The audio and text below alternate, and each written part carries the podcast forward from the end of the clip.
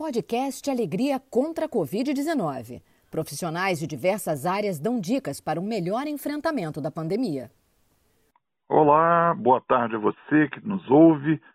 Hoje o podcast Alegria contra a Covid-19 conversa com mais uma fera.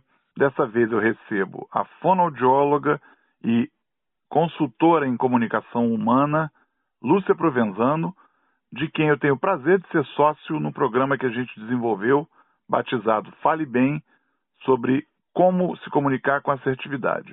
Lúcia, eu te dou as boas-vindas ao nosso podcast e aproveito para te perguntar: à luz da fonoaudiologia, analisa como é que esse momento pelo qual a gente passa está se desenrolando, que oportunidades, que ameaças a pandemia e o isolamento vem trazendo e como é que você está lidando com esse período?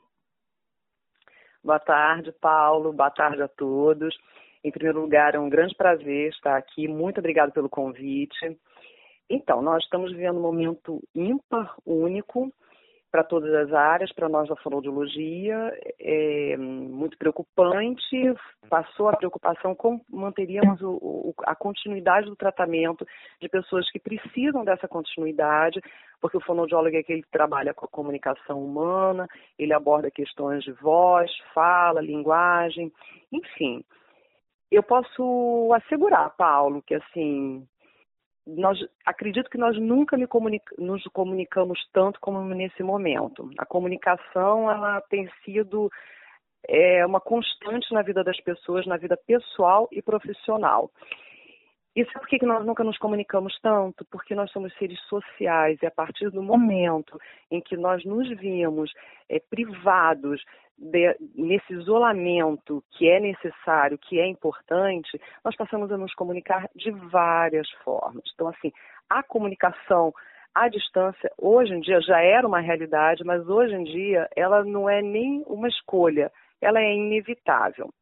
Para nós fonoaudiólogos, o Conselho Federal de Fonoaudiologia, ele, ele baixou uma recomendação sensível também a essa situação, entendendo que tinha que resguardar as pessoas, tanto os profissionais quanto as outras pessoas, mas o entendimento é, também de que as pessoas necessitam continuar os seus treinamentos e os seus tratamentos. Então ele baixou uma recomendação. Então hoje em dia na fonoaudiologia é possível teleatendimento em várias áreas. É, estamos discutindo em vários momentos da fonoaudiologia, na, não só na área de voz, de fala, de linguagem, autismo. Então essa tem sido uma realidade atual na fonoaudiologia o teleatendimento. É dessa forma que eu tenho trabalhado com os meus pacientes, com os meus clientes e também no nosso programa do Fale Bem. E o que é que você tem encontrado, Lúcia? Que problemas novos você tem ouvido dos teus pacientes que eu imagino, como você mencionou, a comunicação nunca se deu de maneira tão intensiva, devam estar participando de reuniões virtuais, se expondo diante de uma tela. O que é que, de novo, a pandemia tem trazido para o ambiente da fonoaudiologia? É, em, em, relação à comunicação à distância, a, as pessoas que continuavam tendo, que são muitas as pessoas, esse é o maior medo é, das pessoas, é o medo de, da, do, de falar em público é, entendendo que para muitos falar pro, em público, seja para uma é, grande plateia ou apenas numa aula ou numa simples é, apresentação é, no trabalho, enfim, dos seus resultados, é bastante difícil. Algumas pessoas se, é, se, se sentem muito desconfortáveis numa situação dessa. Isso não mudou, Paulo. Pelo contrário, as pessoas estão, algumas pessoas que me procuraram como fazer essa comunicação à distância, porque essas pessoas que têm essa uma dificuldade de se comunicar à distância, ela é real, a, distância não, de forma presencial, ela é real e, e tomou uma proporção até maior. Pelo, pelo, menos pelo que eu tenho observado. O vídeo não protege. O que você está detectando, para elas, o vídeo é ah, é não, mais um, um, um, inibidor é um inibidor porque é um, um, instrumento novo, é uma nova apresentação. As pessoas, de fato, mesmo no, na comunicação à distância, elas têm que se expressar, elas têm que se apresentar. E aí vem de uma nova forma. O que eu observo, o que eu tenho observado é que as pessoas ficam é, muito receosas ainda de lidar com essa nova, que não é nova, na verdade, assim, essa comunicação, ela já faz parte, essa comunicação à distância, já faz parte do nosso dia a dia há muito tempo. Porém, como eu coloquei no cenário atual, é, é ela é inevitável. E aí as pessoas é, é, apresentam sim algumas dificuldades e também alguns cuidados devem ser tomados quando a comunicação é feita à distância, sim, Paulo, sem sombra de dúvida.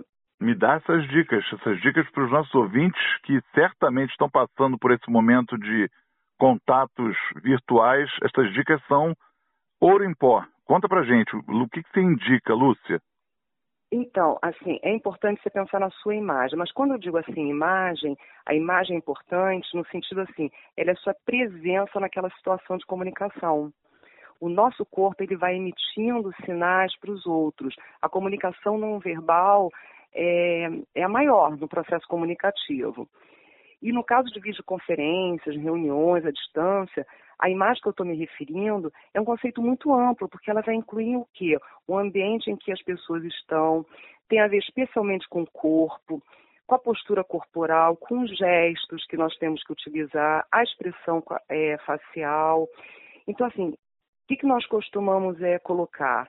Quando você se comunica, nós costumamos falar que é um pacote todo. A informação vai chegar envolvendo os aspectos verbais, não verbais e vocais também. E no caso da comunicação à distância, é a mesma coisa. Então, o que, é importante? Mantenha uma velocidade da fala, vai demonstrar dinamismo. Preste atenção que você não esteja falando muito alto. Articular bem as palavras demonstra segurança. Eu, algo que as pessoas também têm colocado, assim, quantidade de reuniões. Eu estou participando de muitas reuniões.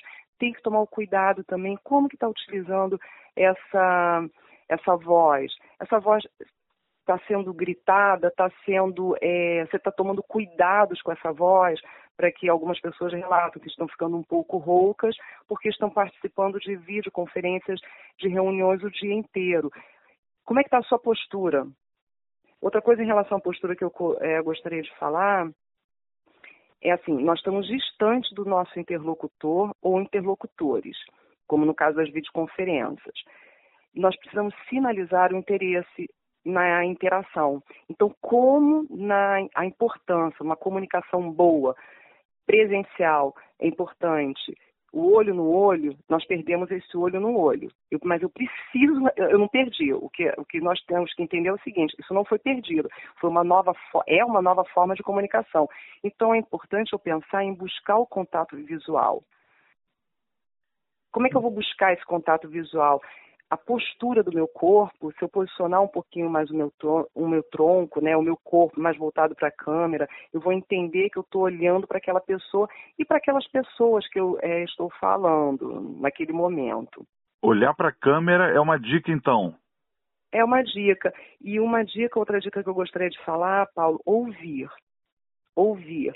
Ouça com interesse e atenção também tem a ver com interação social, mas vai além. Assim, a comunicação é diálogo, a comunicação só existe quando existe o outro e por que existe o outro. E algo que eu tenho percebido, até em reuniões que eu tenho participado, é que nós precisamos respeitar o espaço de fala de cada um. O espaço de cada um falar é um grande desafio na comunicação presencial e muitas pessoas com quem eu trabalho têm relatado isso. É, mesmo tendo alguém que conduz ali, que coloque um, o fone, né, para só aquela pessoa só falar naquele momento, você tem que prestar atenção que você não esteja falando demais, dê ênfase no seu discurso. Ah, ela, ouvir ele é importante na comunicação presencial e na modalidade à distância não fica é, diferente. Quando eu ouço, tem um, um, todos já devem ter ouvido falar de comunicação assertiva. O ouvir, ele é um componente importante para que eu tenha uma comunicação assertiva. Por quê? Porque eu e o outro somos considerados importantes para uma comunicação assertiva e no diálogo. Lúcia, eu te agradeço. Tuas dicas, como não poderia deixar de ser, são preciosas. Espero que os ouvintes aproveitem nesse momento em que nós ainda precisaremos ficar um tempo em confinamento e, consequentemente, contatos virtuais de primeiro grau serão uma constante, que as tuas dicas valham para todo mundo. Muito obrigado de novo, Lúcia, por ter participado desse podcast. Eu que agradeço, Paulo, e se eu pudesse finalizar com uma orientação principal é esteja sempre bem preparado para as reuniões, com conhecimento dos conceitos e no momento da sua comunicação se aproprie naturalmente do que está dizendo. Um grande abraço a todos.